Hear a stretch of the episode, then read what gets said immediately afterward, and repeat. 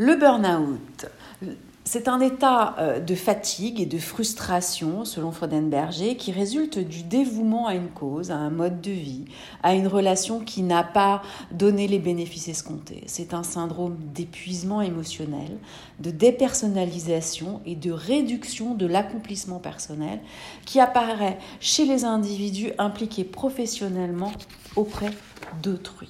Alors, les symptômes sont essentiels, car c'est un, syndrome qui, qui s'exprime par un ensemble de symptômes bien particuliers.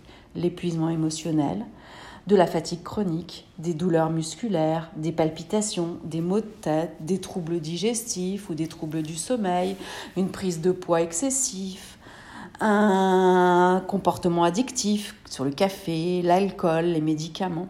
On a aussi bien entendu des signes psychologiques, une tendance à s'isoler, des difficultés à se concentrer, se dévaloriser, une fragilité émotionnelle, des crises de larmes. Les causes. Pendant longtemps, euh, on a considéré le burn-out simplement comme une psychopathologie du travail, donc un enjeu social et humain important. Euh, or, les recherches actuelles euh, l'ont complètement désenclavé de l'espace professionnel. Ainsi, il peut être identifié dans le couple, chez la mère de famille, dans un contexte familial, chez les sportifs, chez les étudiants. Euh, les situations caractérisées montrent un degré élevé d'implication personnelle et à ce moment-là, elles sont le plus favorable au burn-out, comme dans les professions de santé, l'enseignement et le couple. L'agressivité qui s'ajoute au tableau aggrave et maintient le burn-out et augmente le sentiment de victimisation. Les travaux scientifiques montrent que c'est pas tant le travail, mais plutôt la relation à l'autre qui est le problème.